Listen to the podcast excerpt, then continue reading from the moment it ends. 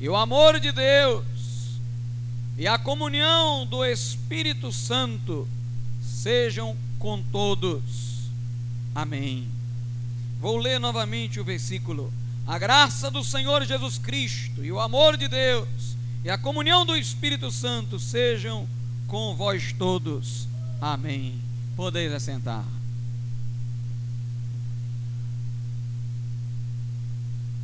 Meus amados irmãos e ouvintes da palavra de Deus, nós acreditamos, com base na Escritura Sagrada, que o Espírito Santo de Deus é Deus. Ele é a terceira pessoa da divindade. Deus se manifesta em três pessoas: Pai, Filho e Espírito Santo. São elas pessoas distintas, entretanto, não formam três deuses, mas são um só Deus. O Pai é Deus, o Filho é Deus, o Espírito Santo é Deus, entretanto, não temos três deuses, senão um só. Este é o ensino cristão acerca da trindade em Deus, da trindade de Deus. Se o Espírito Santo é Deus, ele é pessoal, ele é pessoa. E em sendo pessoa, o Espírito Santo não é uma mera força ativa, uma energia, uma influência. O Espírito Santo ele tem vontade, ele tem querer, ele se relaciona conosco. Ele tem um plano de ação. O Espírito Santo de Deus é autoconsciente enfim, o Espírito Santo é pessoal. Suas obras revelam ser ele uma pessoa. Dentre estas obras, nós poderíamos falar de muitas. Vamos, no entanto, começar falando de algumas que estão mais diretamente relacionadas ao credo cristão, à dogmática cristã. Vejamos aí no Evangelho de João, capítulo de número 14, o versículo de número 26. Diz-nos assim a palavra de Deus: Mas aquele consolador, o Espírito Santo, que o Pai enviará em meu nome, é Jesus quem fala, vos ensinará todas as coisas e vos fará lembrar de tudo quanto vos tenho dito. Aqui, irmãos, podemos ver que é o Espírito Santo de Deus quem nos faz crer na inspiração da Bíblia. Pois Jesus estava aqui falando com respeito aos apóstolos. Ele disse: quando o Espírito Santo vier, ele, o Espírito Santo, vos ensinará todas as coisas e vos lembrará tudo quanto vos tenho dito, indicando assim que o Espírito Santo guiaria os apóstolos na escrita do Novo Testamento, não apenas ensinando-os certas coisas, como também fazendo-os lembrar daquilo que Jesus pessoalmente tinha comunicado a eles. Alguém diz, pastor, esse versículo poderia se referir a nós? Sim, em sentido indireto o Espírito Santo de fato nos ensina através das Escrituras que os apóstolos nos deixaram. O Espírito Santo de fato nos lembra, não o que Jesus pessoalmente nos disse, porque não estivemos com Ele quando Ele em carne andou sobre a terra. Mas o Espírito Santo nos lembra aquilo que está na Bíblia e que já lemos, as palavras de Cristo registradas pelos apóstolos.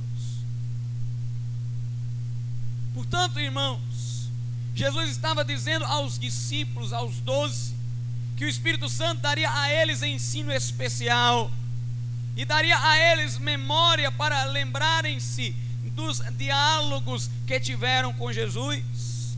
A Bíblia é o fruto disso, é o resultado disso. Enquanto os apóstolos foram ensinados, escreveram. Enquanto eles foram ensinados, orientaram outros que escreveram. Enquanto os apóstolos se lembravam, escreveram, enquanto se lembravam, orientaram a outros que escreveram o Novo Testamento. Este livro é fruto desta obra do Espírito Santo, pela qual ele tanto ensinou os apóstolos, como deu santa memória a eles. Há diálogos de Sócrates, por exemplo, registrados por Platão, que caem na dúvida quando os conhecemos. Ou seja, nós não sabemos se Platão registrou de fato aqueles diálogos com exatidão, porque ficamos a nos perguntar como poderia ele lembrar-se de todas as frases, de todas as palavras ditas por Sócrates, as quais não foram registradas por ele próprio. De semelhante modo, alguém poderia pensar o que nos garante que este livro é correto o que nos garante que os apóstolos lembraram-se bem daquilo que Jesus lhes comunicou, o que dá-nos a garantia da autoridade deste livro é o Espírito Santo de Deus. Foi ele quem ensinou aos apóstolos, foi ele quem fez com que os apóstolos se lembrassem daquilo que de outro modo eles não poderiam se lembrar. Meus irmãos, é o Espírito Santo quem testemunha ao nosso espírito que esta palavra veio de Deus. É o Espírito Santo quem convence-nos de sua veracidade. É o Espírito Santo quem por ela nos ensina a verdade que também ele ensinou aos apóstolos e agora estão na palavra de Deus. Portanto, irmãos, uma igreja que tem o Espírito Santo uma igreja que busca a plenitude do Espírito Santo não pode pôr em descrédito a palavra de Deus. Há alguns segmentos da cristandade que querem diminuir a autoridade da palavra de Deus, dizendo que a tradição histórica da igreja tem o mesmo valor que ela e que a Bíblia deve ser interpretada pela tradição. Há outros que dizem que as profecias da senhora White são mais importantes do que a Bíblia, outros que procuram conhecer os segredos de Deus por intermédios dos espíritos, dos espíritos do além. Há muitos irmãos que procuram o livro mormon, há outros que procuram ao Corão, há outros que dizem a Bíblia não é a palavra de Deus, apenas a contém, há partes nela que são oriundas de Deus e há partes que são oriundas dos preconceitos dos homens. Muitos querem, portanto, diminuir a autoridade da palavra de Deus, querem denegrir a palavra de Deus, alguns querem adulterá-la, mas uma igreja cheia do Espírito Santo, irmãos, não vai diminuir este livro, não vai violá-lo, não vai denegri-lo, porque a Bíblia Sagrada diz que quem tirar parte dele, lhe será tirada parte da árvore da vida, quem acrescentar alguma coisa a ele, lhe serão acrescentadas as pragas descritas no livro do Apocalipse. Uma igreja cheia do Espírito Santo é uma igreja que crê na palavra de Deus, na autoridade da palavra de Deus. É uma igreja que crê que Deus abriu o mar vermelho, fechou a boca dos leões na cova onde Daniel esteve. Uma igreja que está cheia do Espírito Santo, crê em milagres, crê nos dons, crê em tudo quanto está registrado na Bíblia Sagrada. Em João capítulo de número 16, versículo 13, a Bíblia diz-nos o seguinte: Mas quando vier aquele Espírito da verdade, ele vos guiará em toda a verdade, porque não falará de si mesmo, mas dirá tudo o que tiver ouvido e vos anunciará o que há de vir. É o Espírito Santo de Deus, que é Espírito da verdade, quem nos guia a toda a verdade. É o Espírito Santo, irmãos, quem nos ilumina para que compreendamos a sã doutrina. O Espírito Santo não lhe quer levar apenas a partes da verdade, ele quer nos levar a toda a verdade.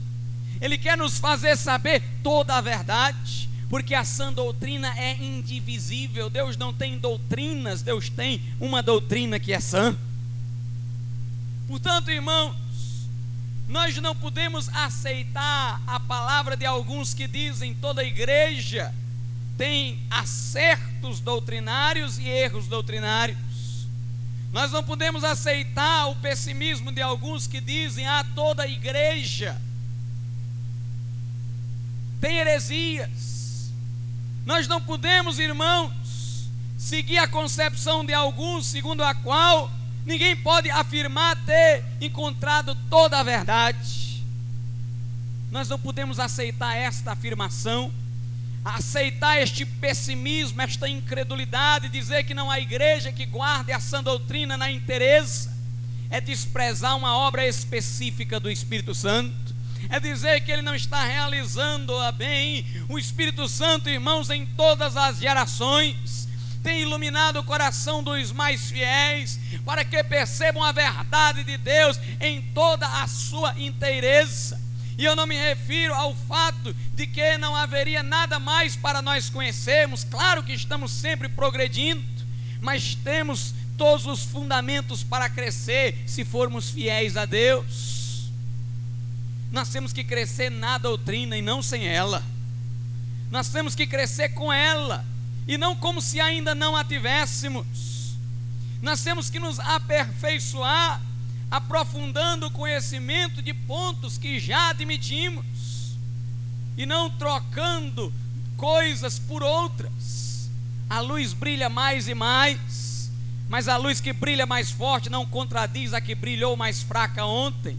Pelo contrário, dá-lhe mais brilho. Meus irmãos, nós acreditamos que através do movimento anabatista no decurso dos séculos, a sã doutrina na inteireza tem sido preservada. Isto não é prepotência, não é pretensão, não é ilusão, é apenas a crença de que o Espírito Santo está fazendo a obra que veio fazer.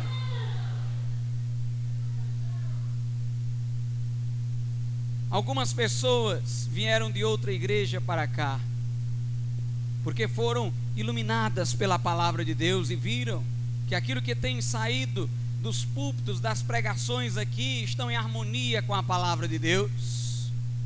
Eu quero lhe dizer uma coisa: quem lhe trouxe foi o Espírito Santo de Deus. Ele vos guiará a toda a verdade, vos fará lembrar de tudo quanto vos tenho dito. Meus irmãos, nós queremos toda a verdade de Deus. Se amanhã eu descobrisse que no outro lugar tinha toda a verdade e aqui não, eu era o primeiro a correr para lá. Porque eu quero seguir o Espírito Santo de Deus. Eu quero seguir o Espírito Santo de Deus, a sua orientação, a luz que ele me está dando. O texto diz, entretanto, que o Espírito Santo também irá anunciar as coisas que devem vir. Irmãos, sem o Espírito Santo, o Apocalipse é um livro fechado, lacrado, selado, como foi o de Daniel até o advento do Apocalipse. Deus disse a Daniel: sela as palavras do livro, porque o que está escrito nele é para o tempo do fim. Sem o Espírito Santo, a Bíblia é um livro selado, lacrado. Sem o Espírito Santo, os homens não compreendem o porvir, Hoje em dia, muitos estão acreditando que a igreja vai passar pela grande tribulação. Há outros que nem creem numa grande tribulação de sete anos, acham que a grande tribulação é o período da história desde muito tempo no qual tem havido guerras, ou seja, a grande tribulação existiria desde sempre. E o milênio para estes não é resultado da vinda de Cristo, mas da paz mundial conseguida pelos homens ou talvez pela igreja. Por que, que há tanta confusão sobre o Apocalipse? Há alguns que estão dizendo que a igreja só vai ser arrebatada no meio da tribulação. Múltiplas heresias têm surgido. Por que tantas inovações e invenções? Porque tão poucos crentes sabem com consciência demonstrar que a igreja vai ser arrebatada antes da tribulação? Porque, irmãos, está faltando a plenitude do Espírito Santo de Deus.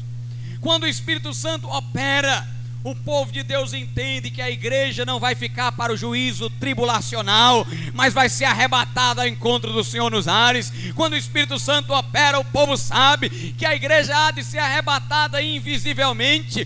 Quando o Espírito Santo opera, irmãos, os homens não ficam fazendo indagações racionais, mas acreditam na palavra de Deus.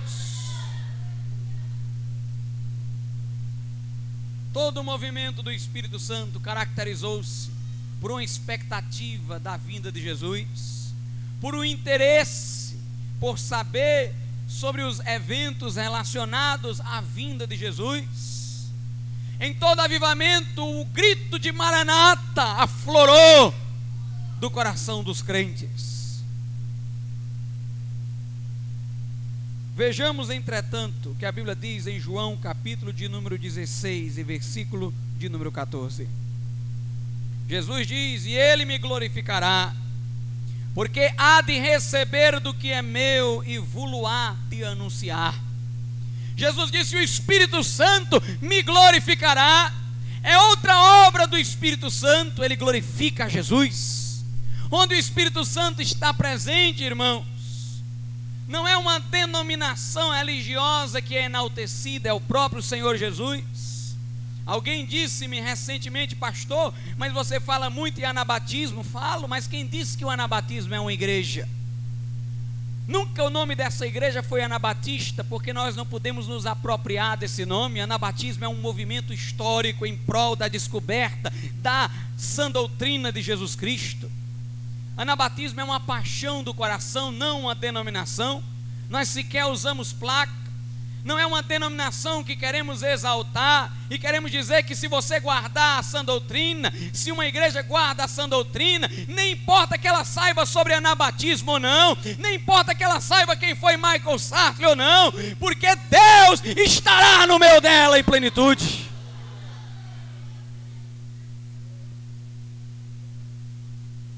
O Espírito Santo glorifica a Jesus, glorifica a Jesus, não uma denominação não pastor, não pregador, não cantor, não Maria, como querem os católicos carismáticos. O Espírito Santo glorifica ao Senhor Jesus Cristo.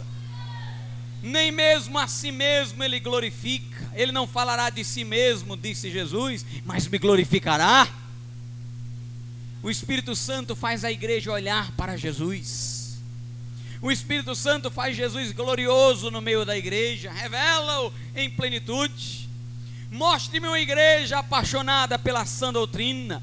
Mostre-me uma igreja na expectativa da vinda de Jesus. Mostre-me uma igreja que crê na autoridade final das, das Escrituras. Mostre-me uma igreja que enaltece a Jesus, que o glorifica. E eu vou lhe mostrar uma igreja onde o Espírito Santo está presente.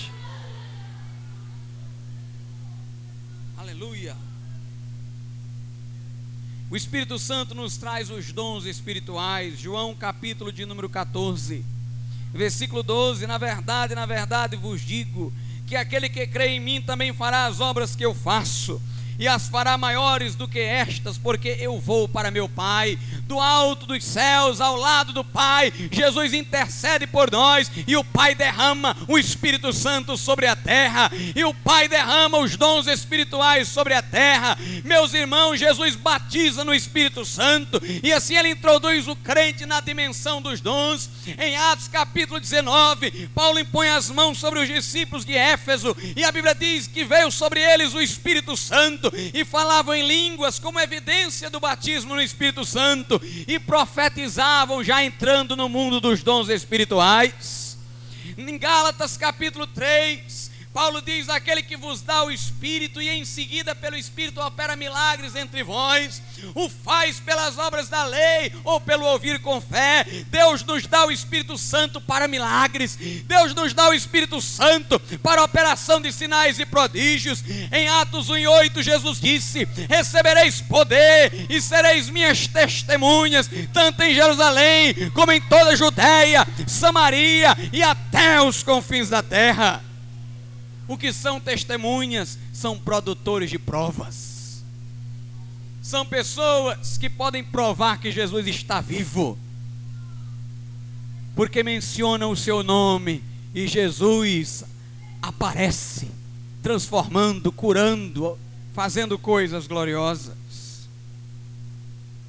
Mas, meus irmãos, o melhor do Espírito de Deus para nós é a possibilidade de comungarmos com Deus.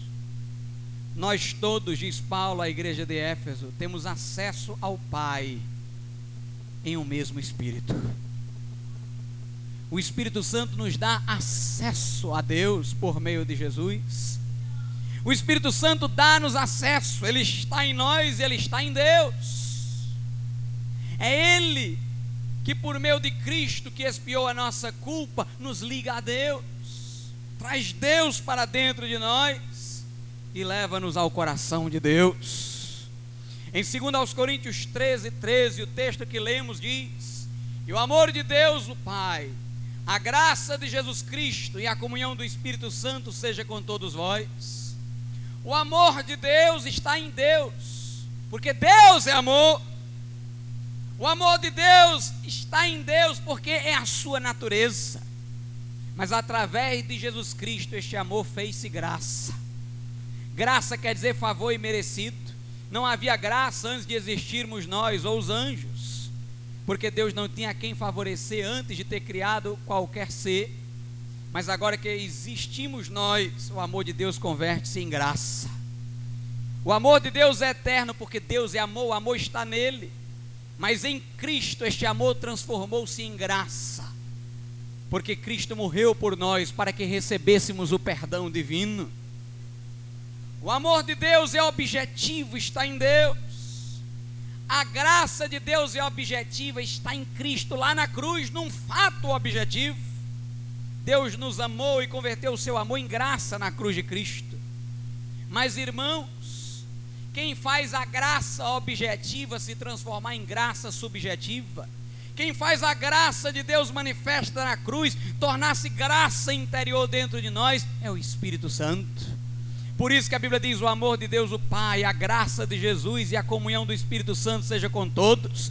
Deus é amor. Jesus concretizou a graça de Deus, mas é o Espírito Santo quem comunica a nós o amor de Deus e a graça de Jesus Cristo. Por meio da comunhão com o Espírito Santo é que nós conhecemos praticamente que Deus é amor por meio da comunhão com o Espírito Santo, é que a graça de Jesus Cristo passa a estar dentro de nós.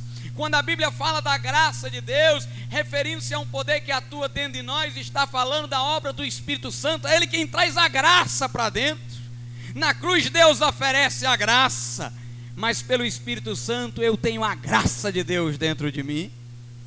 É Ele quem traz a nós o amor de Deus, é Ele quem traz a nós a graça de Jesus Cristo, é Ele quem possibilita-nos usufruir do que há em Deus, através da comunhão que temos com Ele. Irmãos, o Espírito Santo de Deus está aqui como outro consolador Consolador quer dizer ajudador, ele é o outro. Jesus foi o primeiro que esteve aqui. No caso, Jesus em carne, o Espírito Santo, como ele é em espírito. Ele é o outro ajudador, o consolador, ou seja, aquele que está ao nosso lado, que nos apoia meus irmãos, Deus é pessoal, o Espírito Santo é pessoal. Eu quero que você saiba disso. Quando você dorme, tem uma pessoa com você. Quando você acorda, tem uma pessoa com você. Quando você anda, tem uma pessoa com você. Jesus disse: Eu rogarei ao Pai, e Ele vos dará outro consolador, para que fique convosco para sempre. Aleluia.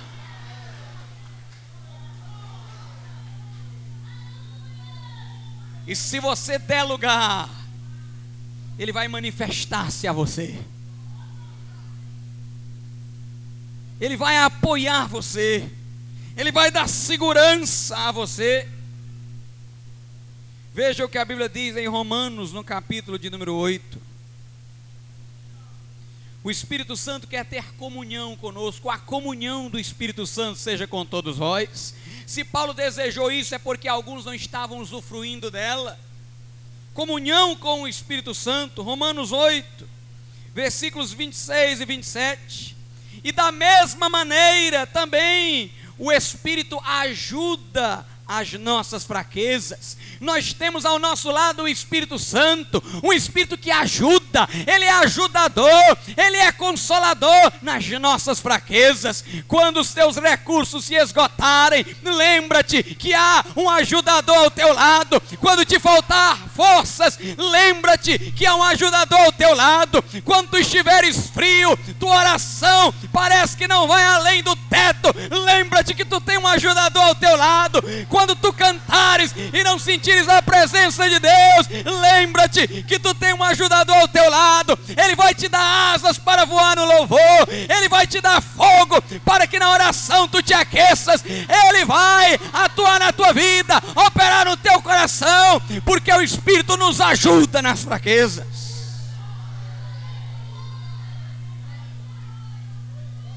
porque não sabemos o que havemos de pedir, como convém. O crente nem sabe o que pedir, nem de que modo pedir.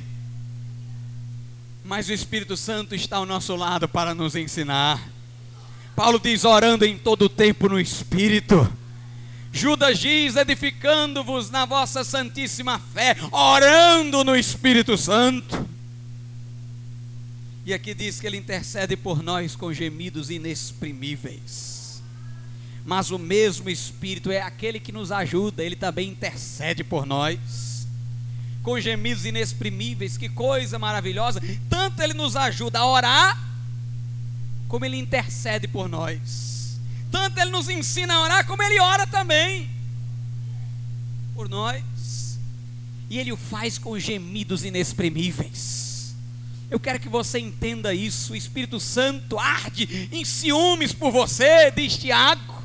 Ele tem ciúme de você, ele se entristece quando você não comunga com ele. A Bíblia diz: Não entristeçais o Espírito Santo, no qual estáis selados. Meus irmãos, nós temos conosco o Espírito de Deus que grita conosco para Jesus vem, pois a Bíblia diz a noiva e o Espírito dizem a Cristo vem. O Espírito Santo quer que Jesus volte para o bem da igreja, porque ele sabe que a igreja quer que Jesus volte. O Espírito Santo intercede por nós com gemidos inexprimíveis. Ele sente a nossa dor. Ele, irmãos, dá o grito que nós damos. Ele fala por nós. Ele fala em nós. Jesus disse: Ele testificará de mim, vocês testificarão também. Note, o Espírito Santo, enquanto pregamos, prega também. Ele quer orar quando você ora, Ele quer pregar quando você prega, Ele quer cantar quando você canta, Ele quer glorificar quando você glorifica. Intercede por nós com gemidos inexprimíveis, que não poderiam ser expressos. Na primeira carta aos Coríntios, capítulo de número 2, versículos de número 10 e 11, a Bíblia Sagrada nos diz o seguinte: Primeira carta aos Coríntios, capítulo 2, versículos 10 e 11. Mas Deus nulas revelou pelo seu Espírito, porque o Espírito penetra todas as coisas, ainda as profundezas de Deus. Porque qual dos homens sabe as coisas do homem, senão o espírito do homem que nele está? Assim também ninguém sabe as coisas de Deus, senão o espírito de Deus. O primeiro versículo diz que o Espírito Santo prescruta todas as coisas. Ele descobre todas as coisas, até as profundezas de Deus. O Espírito Santo está nas profundezas de Deus, no coração de Deus. Se Deus é infinito, irmãos, imagine o fundo de Deus. Eu não sei nem dizer o que é isso. Eu não sei nem falar da profundeza de Deus. Mas o Espírito Santo vai até lá. Porque o Espírito Santo está em Deus. Ninguém conhece a Deus senão o Espírito que nele está. E o Filho de Deus que dele foi gerado. Meus irmãos, de semelhante modo, Paulo diz: ninguém conhece o homem senão o espírito que nele está. Você pensa que conhece você, você não conhece, mas o seu espírito lhe conhece. Freud mostrou, irmãos, que muitas vezes nós agimos pensando que os nossos motivos são um e na realidade eles são outros.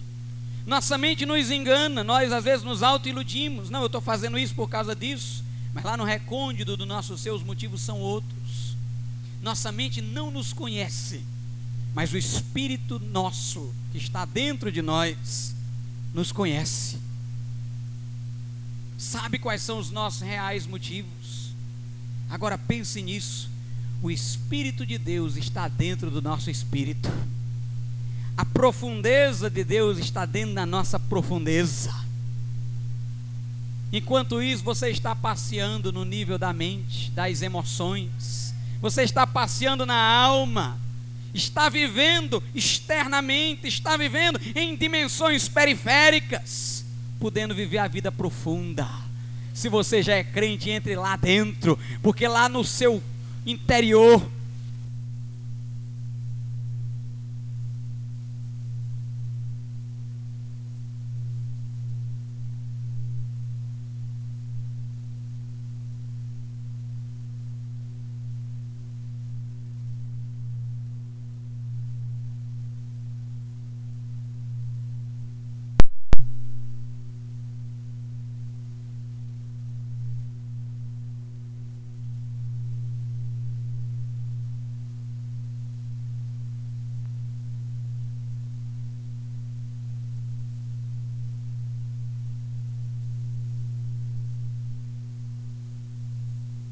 está o seu eu real e está o Espírito Santo dentro.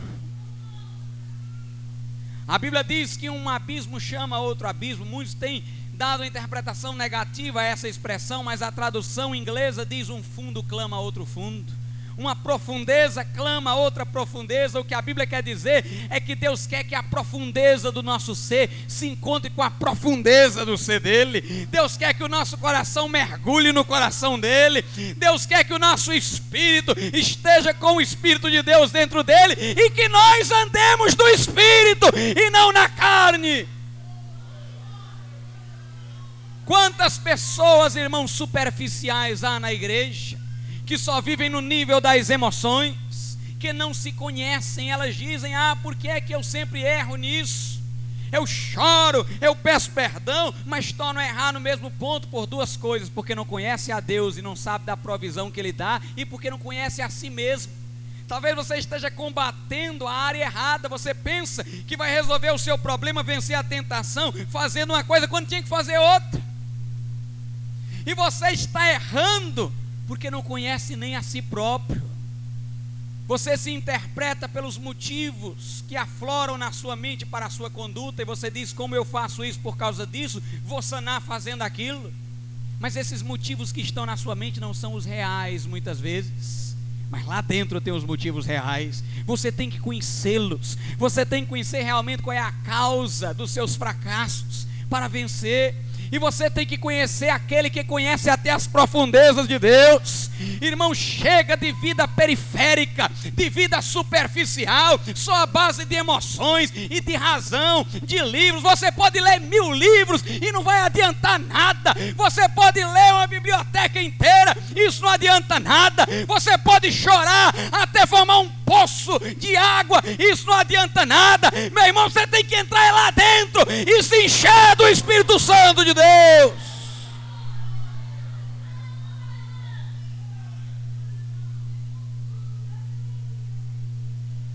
Vida profunda, a profundeza do homem dentro da profundeza de Deus. Ninguém sabe mais onde termina o homem e começa Deus. Porque, irmãos, estamos tomados pela plenitude divina. Vamos andar no Espírito. Vamos andar no espírito. Não viva de emoções, de sentimentos ou de razão, quer dizer, se eu tomar esses três passos, vou ter a vitória. Se eu fizer isso, isso, vou ter a vitória. Como se Deus fosse uma máquina, se você souber operacionalizá-lo, tem um resultado. Deus não é uma máquina, irmãos. Deus é uma pessoa. E você é outra pessoa. Alguém diz, pastor, o que é que eu faço? Eu não sei. Porque o conselho que serviu ao outro necessariamente não vai servir para você. Porque você é uma pessoa, ele é outro. Alguém diz, pastor, e quem é que vai me conhecer? O teu espírito que está dentro de você. E Deus vai resolver o teu problema de um modo diferente daquele pelo qual ele resolveu o problema do outro. Porque o relacionamento dele contigo é pessoal, é ele e você. Não tem fórmula aqui que eu possa dar não tem corrente que eu possa propor a você para que você faça. Você tem que se relacionar com Deus. Você tem que conhecer a Deus, saber como Ele trabalha na sua vida, o que Ele quer de você, meu irmão. Vamos fazer com que uma profundidade clame a outra. Buscar-me-eis e me achareis, diz o Senhor, quando me buscardes de todo o vosso coração. E quando você buscar com a cabeça, você não encontra. Quando buscar com as emoções, também não vai encontrá-la. Mas quando vier do fundo, quando o grito sair lá de dentro, aí Deus vai se manifestar também a tua vida. Aleluia. Em João capítulo 14, a Bíblia diz o seguinte nos versículos 16 e 17.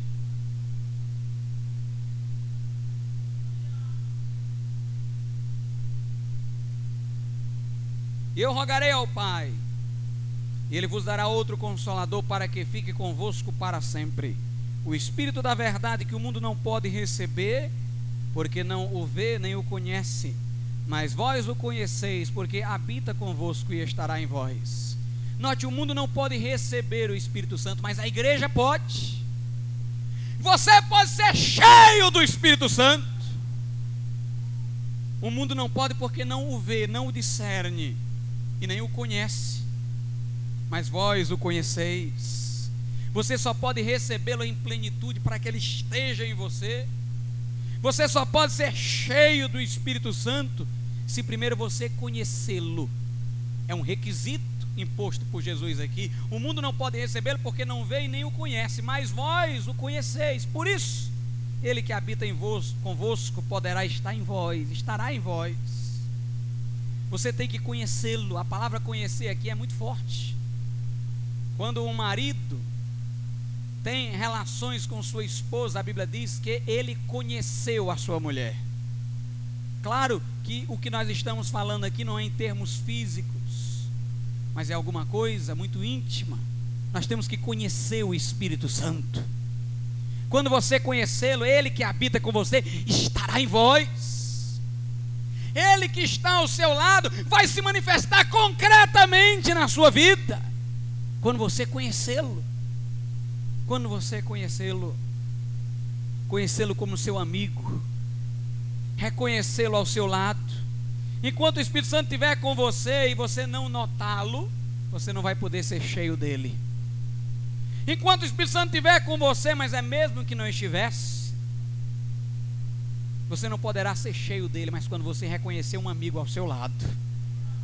Quando você entender que quando ora tem alguém que lhe ajuda a orar, quando você louva tem alguém que lhe ajuda a louvar, quando você prega tem alguém que coloca palavras em sua boca, quando você entender que tem um ajudador ao seu lado, você estará pronto para ser cheio dele.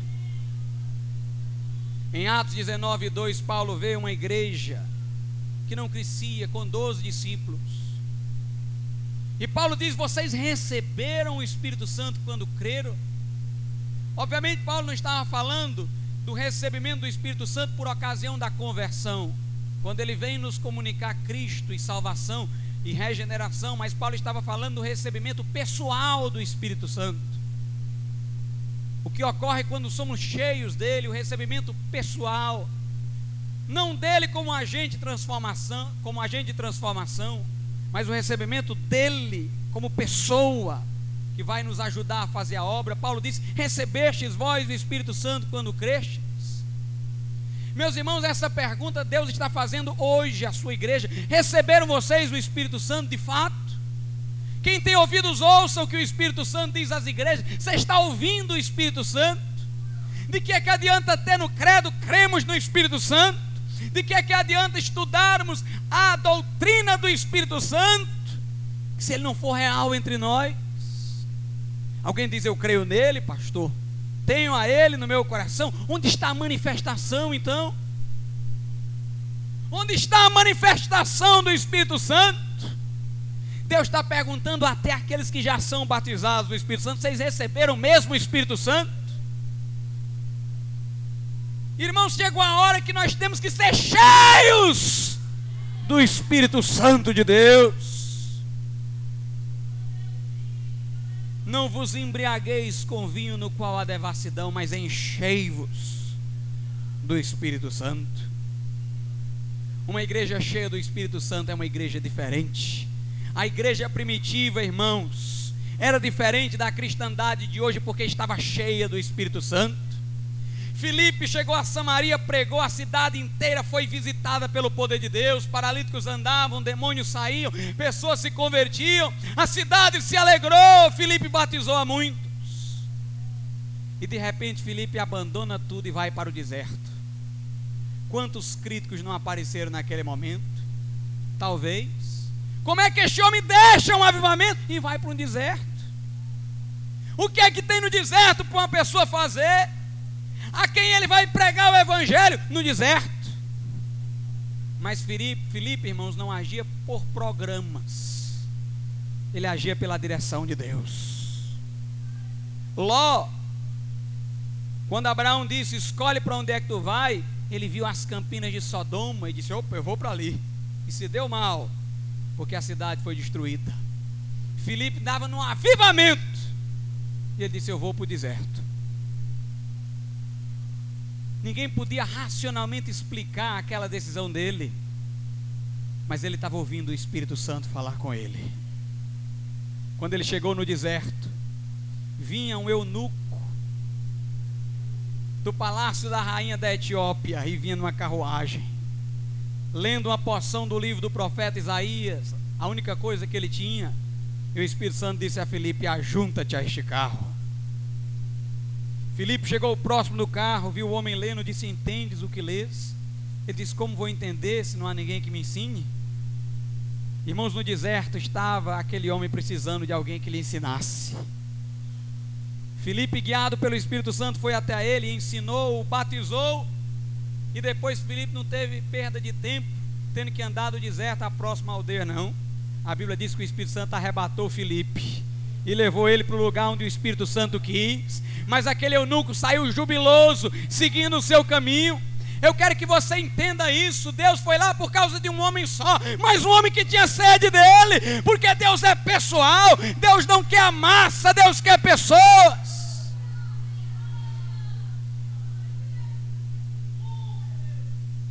Uma igreja cheia do Espírito Santo, cheia do Espírito Santo de Deus Paulo e Barnabé eram pregadores de Antioquia. Em Atos 13 estavam orando e jejuando quando o Espírito Santo disse: Separai-me, Saulo e Barnabé, para a obra que eu os tenho chamado. Aqueles dois homens, grandes pregadores daquela igreja, foram, e aquela igreja deixou-os ir. Grandes pregadores. Tinham ido lá para ajudar aquela igreja, e agora Deus estava dizendo àquela igreja que os enviasse enviados pelo Espírito, saíram Saulo e Barnabé e Deus operou no mundo inteiro.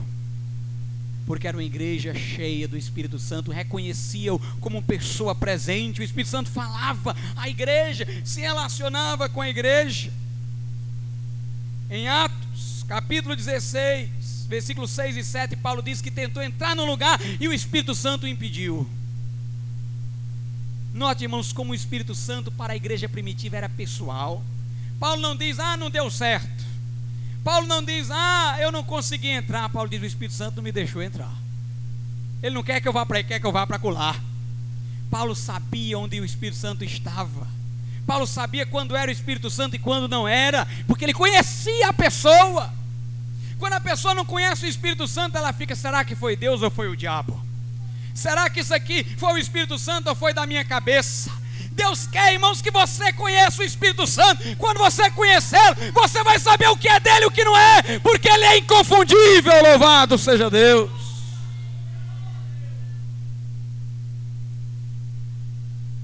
Agora a igreja primitiva buscava a Deus, jejuava.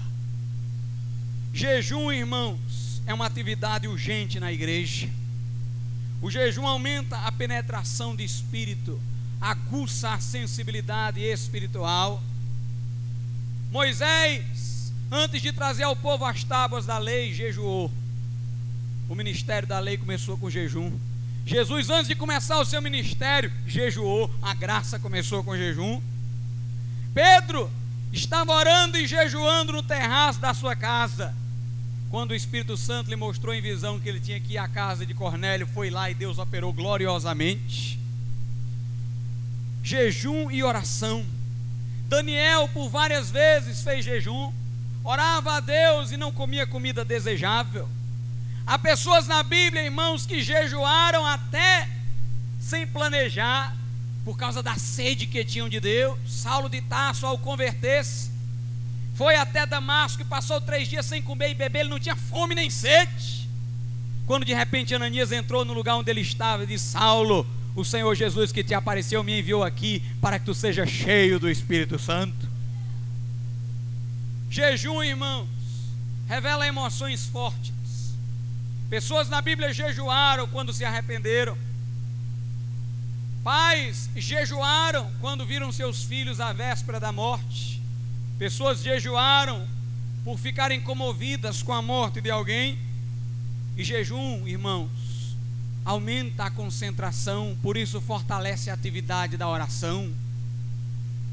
A igreja de Antioquia orou e jejuou até que Deus lhe falou que eles deveriam separar Saulo e Barnabé para a obra missionária. Depois que Deus revelou, eles oraram e jejuaram de novo para pedir a bênção de Deus sobre Saulo e Barnabé. Mas o jejum do qual eu falo aqui não é o jejum dos hipócritas, é o jejum da religião do coração. No domingo eu falei da religião de aparências e da religião do coração. Os fariseus jejuavam para serem vistos pelos homens.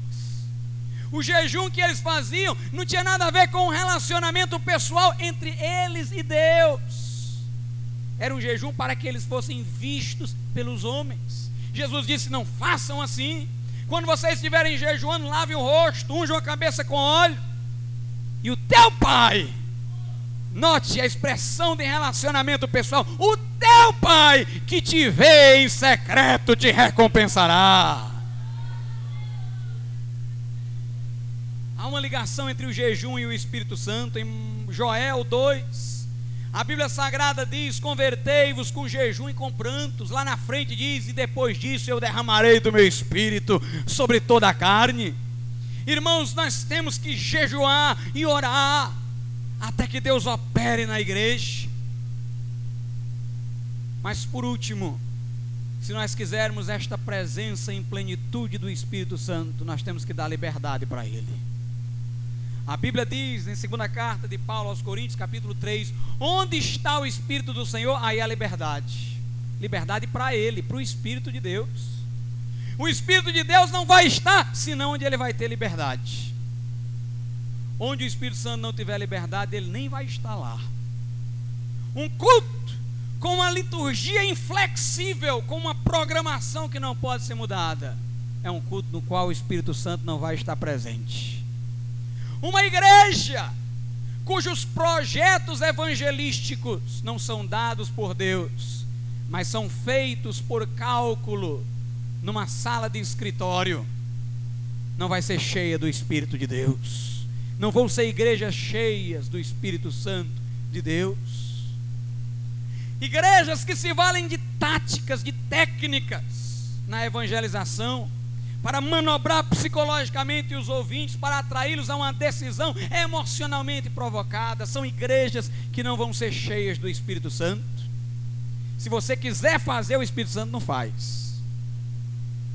Se você quer fazer segundo os seus cálculos, planos, técnicas, táticas, se não há espaço para o Espírito Santo ser soberano, ele não vai operar. Porque a Bíblia diz que ele distribui a cada um como quer ou ele tem liberdade ou ele não está presente. Tem gente que diz: Ah, pastor, mas na minha igreja não pode ser assim. Lá é tudo programado, planejado. No início do ano, todas as programações já estão definidas. Então disseste bem: a igreja é tua. Nós precisamos de uma igreja que seja de Deus. Que seja de Deus. Em Números, capítulo de número 11, veja o que a Bíblia diz do versículo de número 25 ao 29.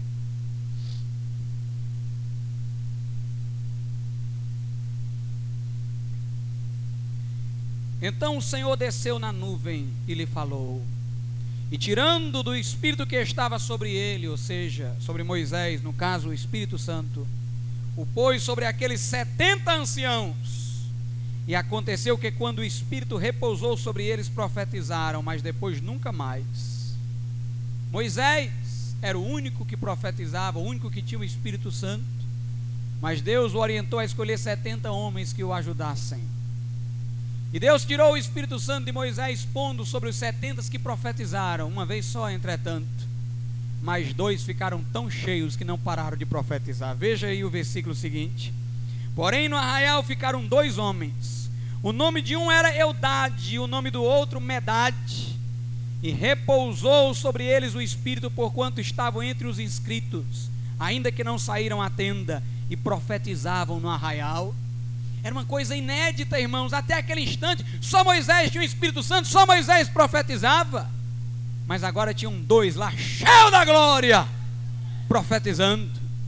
Alguns ortodoxos entre aspas, amarrados a esquemas, se indignaram e disseram: só Moisés é que pode profetizar. Veja aí. Então correu um moço e o anunciou a Moisés e disse: Eudade e Medade profetizam no arraial. E Josué, filho de Num, servidor de Moisés, um dos seus jovens escolhidos, respondeu e disse: Senhor meu, Moisés, proíbe-lhe. Porém, Moisés lhe disse: Tens tu ciúmes por mim? Tomara que todo o povo do Senhor fosse profeta, e que o Senhor lhes desse o seu espírito. Os judeus achavam que o Espírito Santo era só para eles. Por isso que Pedro pregou na casa de Cornélio, mas Deus não esperou que Pedro impusesse sobre os de Cornélio a sua mão, porque Deus sabia que Pedro, judeu preconceituoso, não ia impor sobre os de Cornélio a sua mão. Por isso Deus derramou, foi direto o Espírito Santo sobre eles. E Pedro olhou para os judeus e disse: E agora? Vocês vão me pedir de batizá-los? Se Deus derramou sobre eles o Espírito Santo, como também sobre nós, quem sou eu para resistir a Deus? Meus irmãos, o vento sopra onde quer. O nosso Deus é soberano. E o mais glorioso, irmãos, é que onde está o Espírito do Senhor, a liberdade. E quando o crente está cheio do Espírito Santo, ele está cheio de liberdade. E a liberdade que eu falo aqui não é a liberdade dele, não, é a liberdade do Espírito nele. Um crente cheio do Espírito Santo é imprevisível. Você pergunta por que, que você vai fazer isso, nem ele sabe. Porque ele está indo segundo a liberdade do Espírito Santo de Deus. Paulo, preso numa prisão domiciliar, diz a Bíblia, pregava com toda liberdade, sem impedimento algum. Como é que um homem preso prega com toda liberdade? Porque havia a liberdade do Espírito Santo nele, irmãos. A Bíblia diz: quem é espiritual discerne bem tudo, mas ninguém o entende. Ele entende tudo, mas ninguém entende ele. Porque quando você pensa que ele vai para cá, ele vai para lá. Porque ele não segue um programa fixo ele vai segundo a luz do Espírito Santo de Deus. Enchei-vos do Espírito. Vamos ficar de pé.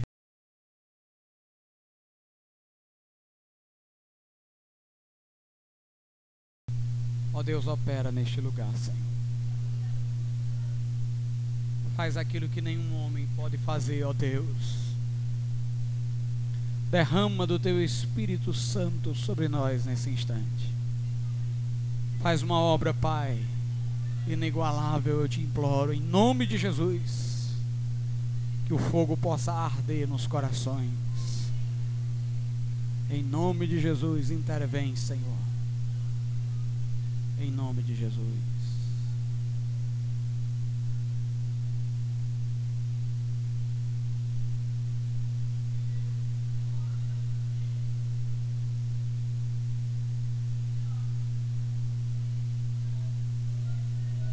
Espírito, Espírito, vem controlar todo o meu ser.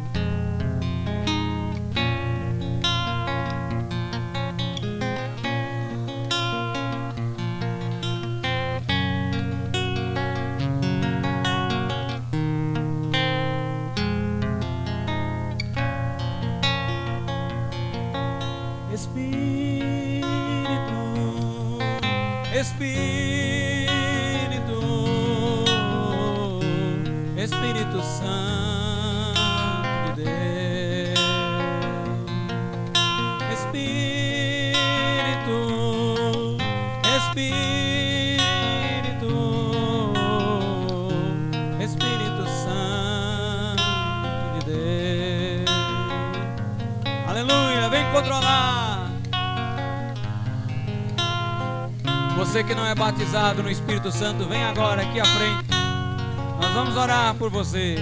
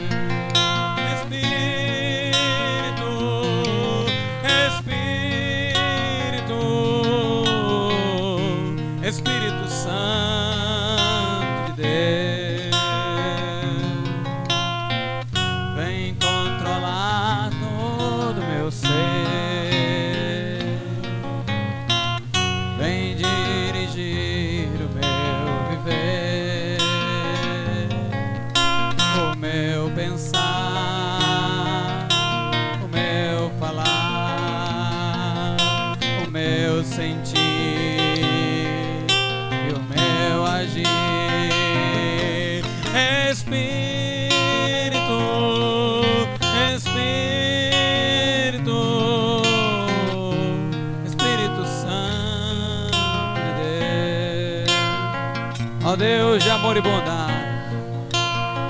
Que teu Espírito caia, Senhor, sobre estes que te buscam agora. Derrama, Senhor. Derrama, derrama, derrama, derrama o teu Espírito Santo nesta noite, ó Deus. Cumpre a profecia de Joel. Batiza no fogo, Senhor. Batiza no fogo, batiza! Batiza no fogo do teu Espírito Santo!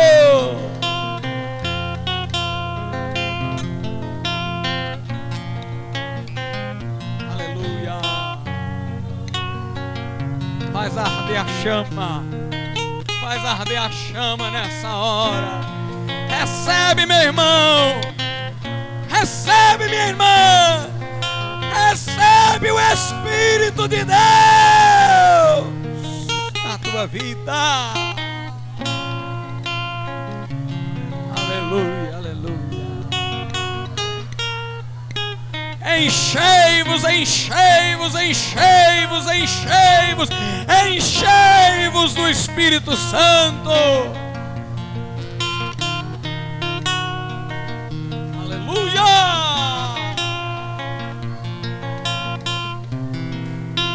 Pessoa contigo, há uma pessoa divina contigo, crente.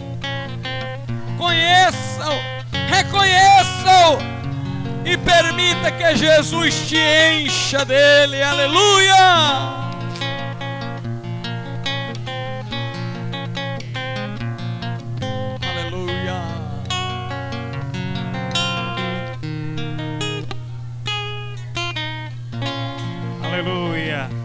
Deus amado, Deus bendito. Ó meu Pai, ser com aqueles que estão aqui na frente nessa noite. Jesus, batiza no teu Espírito Santo. Ó meu Pai, faz valer a promessa, ó Deus, que está escrita, Senhor. Ó meu Deus, cumpre a tua palavra. Ó Jesus, batiza no teu Espírito Santo. Derrama o teu Espírito Santo sobre as vidas que estão aqui nessa noite. Ó meu irmão, receba. Receba a unção do alto, receba, receba o Espírito Santo nesta noite, receba o Espírito Santo nessa noite, ó Jesus, batiza o teu povo, Senhor. Ó meu Pai, eu também te peço, Senhor, por todos os teus servos que estão aqui, que as palavras, ó Deus, que foram pronunciadas nessa noite, possam arder nos nossos corações pelo teu Espírito Santo, que nós possamos vivenciar a tua palavra, que nós possamos ter comunhão com o teu Espírito, que possamos ter comunhão contigo, que tenhamos uma vida abundante, uma vida vitoriosa. Ó meu Pai, enche no Senhor, enche no Senhor, em nome de Jesus, em nome de Jesus, nós te pedimos e te agradecemos. Aleluia! Oh Deus, aleluia! Aleluia! Espírito Santo de Deus,